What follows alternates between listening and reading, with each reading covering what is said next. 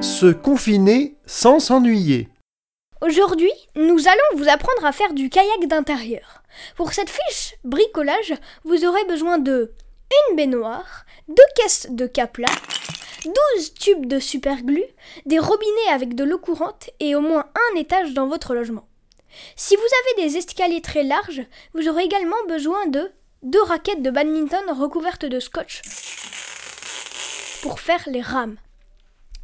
Commencez par ouvrir les robinets des étages en prenant bien soin de boucher les évacuations.